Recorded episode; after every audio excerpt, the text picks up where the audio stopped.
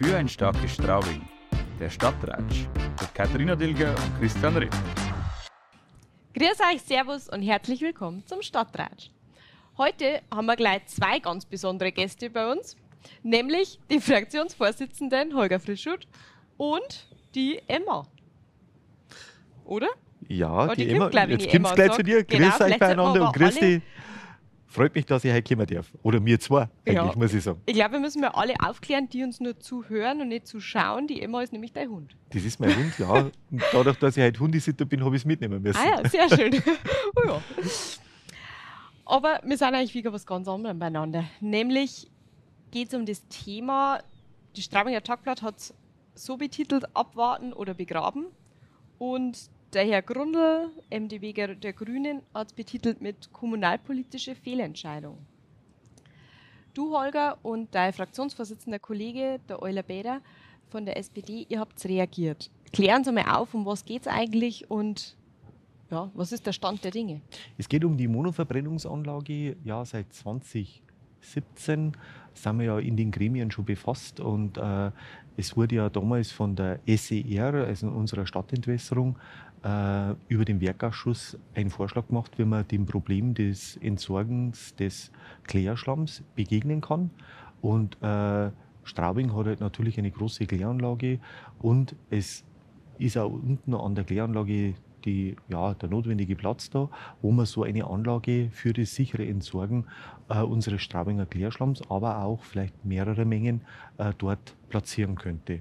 Ähm, es hat dann im äh, ja, Stadtrat mehrere Sitzungen gegeben, äh, Werkausschuss, SER, dann Stadtrat, ähm, bis das ganze Genehmigungsverfahren, ba äh, Bebauungsplan gestartet ist. Dann natürlich auch von der Regierung von Niederbayern dann das emissionsschutzrechtliche Genehmigungsverfahren, das man für so große Anlagen braucht. Es hat dann ja auch doch hitzige Debatten gegeben im Straubinger Tagblatt, äh, Straubinger Tagblatt, im Straubinger Stadtrat.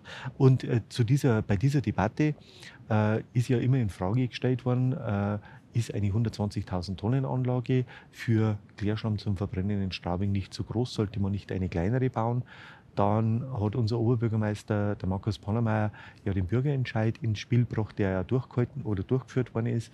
Bei dem Bürgerentscheid hat es ja, wie es auch mit dem bayerischen Innenministerium abgesprochen und auch so zulässig nur ist, eine Fragestellung geben, äh, ob die Straubinger diese 120.000 Tonnen Anlage wollen oder nicht äh, letztendlich. Und es hat hier eine Mehrheit gegeben, die über 60 Prozent der Straubinger Bürgerinnen und Bürger haben sich eben für diese Anlage ausgesprochen. Aufgrund dieses Votums haben wir dann weiter geplant und äh, es kam dann natürlich im Genehmigungsverfahren äh, zu äh, Einsprüchen von Bürgern, die dann gerichtlich ausgetragen worden sind. Und da wurde vergangenes Jahr im August erstmalig dann der Bebauungsplan äh, vom Verwaltungsgerichtshof in München eben äh, beanstandet. Die Stadt Straubing arbeitet derzeit nach letztendlich. Und jetzt aktuell am 5. Juli wurde äh, ebenso die emissionsschutzrechtliche Genehmigung beklagt. Und äh, hier ist jetzt auch das Thema, dass die Lkw-Zufahrten nicht berücksichtigt worden sind. Also der Zu, die Zufahrt und der Abtransport von äh, den LKWs, der wurde nicht berücksichtigt. Und da sagt natürlich das Gericht, das muss in ein Emissionsschutzgutachten mit einfließen. Letztendlich die Regierung von Niederbayern als Beklagte äh, wird jetzt äh, dementsprechend äh, Rechtsmittel wieder eiligen. Da muss man jetzt abwarten. Von dem her, aber das ist eigentlich jetzt einmal so der Sachstand in Kürze, um was das geht. Mhm. Der Herr Grundl hat davon gesprochen, dass die Bürger einseitig beeinflusst worden sind mit einer Kampagne. Kannst du uns da ein bisschen was dazu erzählen? Ja, äh, weil ich ja damals auch aktiv mit dabei war. Das war also keine einseitige Beeinflussung. Es gab verschiedene Veranstaltungen von seitens der Straubinger Stadtentwässerung. Es gab äh, auch von den politischen Parteien dementsprechende äh, Veranstaltungen, wo aufgeklärt worden ist letztendlich. Und diese Veranstaltungen, es gab sogar eine Bürgerversammlung hierzu. Also von einseitig kann man nicht sprechen. Auch bei der Bürgerversammlung wurde extra noch von, wie von den Grünen gewünscht, äh, dementsprechend der Fachmann eingeladen, der aber dann in, im Rahmen dieser Bürgerversammlung auch gesagt hat, dass diese Anlage mit 120.000 Tonnen die Anlage wäre, die wo am wirtschaftlich besten darstellbar ist und die auch am effizientesten läuft von dem her. Also man kann da nicht sagen, einseitig wurde, es wurde, wurden alle Wünsche berücksichtigt mhm. und es wurde auf verschiedenen Kanälen wirklich informiert und natürlich auch in den Printmedien ist dann auch nochmal ausführlich darüber informiert worden. Also das kann man so nicht stehen lassen. Und jeder hatte ja damals die Möglichkeit, wenn du sagst politische Parteien, dass sie ihre Meinung kundtun sozusagen. Richtig, also ja. man kann auch über die Stadträte, äh, waren ja damals auch genauso Ansprechpartner, aber auch die Vertreter der Parteien, also wo man als Bürger Einfluss nehmen hat können und mhm. es wurde auch gemacht und es wurde auch auf Sachen, die äh, ja möglich waren, die wurden auch berücksichtigt. Also darum dieses Argument, wie es in der Zeitung gestanden ist, kann man so einfach nicht stehen lassen. Ja. Jetzt könnte man umgekehrt sagen, wird vielleicht von anderen Seiten einseitig informiert.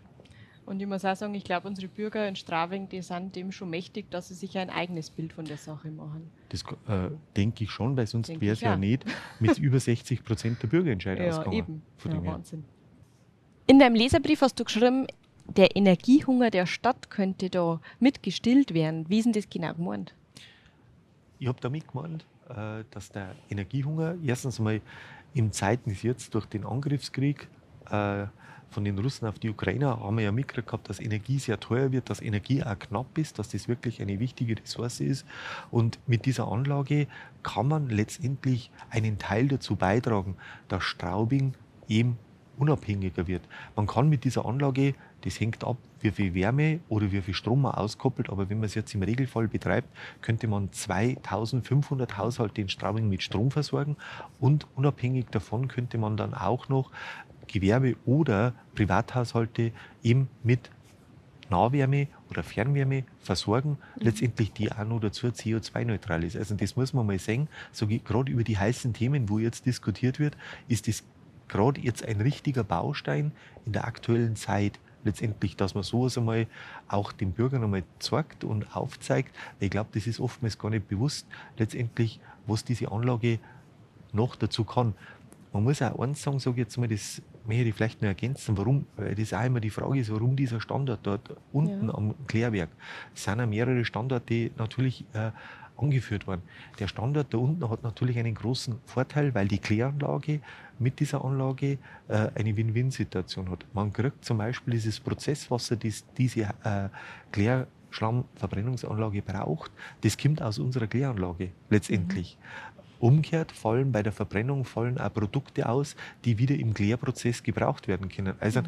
damit für beide Seiten eine Win-Win-Situation. Letztendlich, das muss man auch mal mit ins Feld mit einführen. Mhm.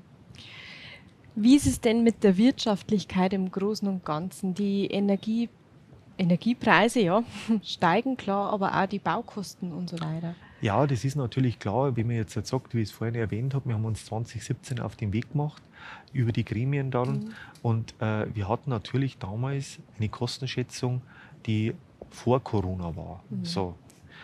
Dann, wir wussten alle, dann Corona, Corona hat natürlich dann schon mal einfach die Lieferketten verzögert. Dann haben wir ja die äh, geschätzten Kosten schon mal nachgezogen letztendlich. Und da muss man jetzt ehrlicherweise sagen, jetzt ist natürlich auch noch dieser Klageweg da. Äh, das Ganze verteuert sich natürlich nochmal, weil jetzt natürlich auch die Inflation zu Buche schlägt und natürlich die Baukosten auch äh, dementsprechend stark äh, gestiegen sind. Und da muss man jetzt halt schon, das gehört auch zur Wahrheit dazu, dass man sagt, okay, gut, man muss dann wirklich entscheiden, wenn jetzt alles einmal, dass der rechtliche Weg frei ist, darf man es bauen, kehren auch nochmal diese Baukosten auf den, äh, auf, auf, den Tisch gebracht und dann erst muss man die Entscheidung treffen, rechnet sie es jetzt wirklich nur oder sind die mhm. Kosten so immens gestiegen, dass ich auch keine Wirtschaftlichkeit mehr darstellen kann. Und das ist, glaube ich, dann schon wieder Aufgabe des Straubinger Stadtrats hier, diese Entscheidung zu treffen und auch wieder zum Wohle der Bürgerschaft der Stadt Straubing. Mhm. Apropos Stadtrat. In wie vielen Stadtratssitzungen war denn die Monoverbrennung Thema? Oder sollte ich eher fragen, in wie vielen war sie nicht Thema?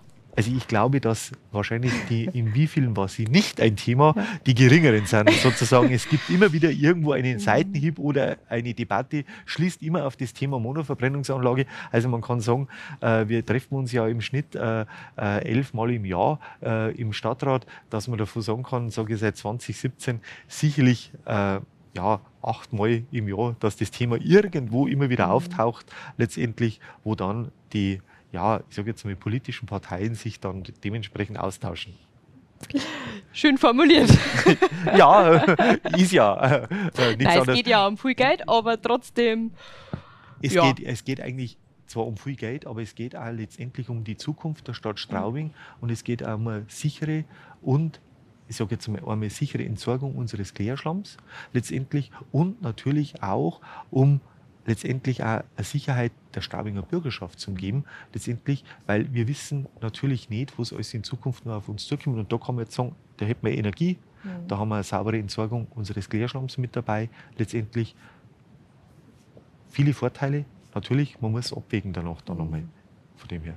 Vielen Dank, Holger, Bitte. dass wir ein bisschen einen Einblick gekriegt haben in das Thema nochmal. Danke, dass du ein bisschen aus der Zeit hast und ich freue mich schon, wenn es beim nächsten Mal wieder dabei seid. Die Emma ist schon unterwegs durchs Studio. Deswegen da ich sagen, bis zum nächsten Mal. Für ein starkes Straubing, der Stadtratsch mit Katharina Dilger und Christian Ritt.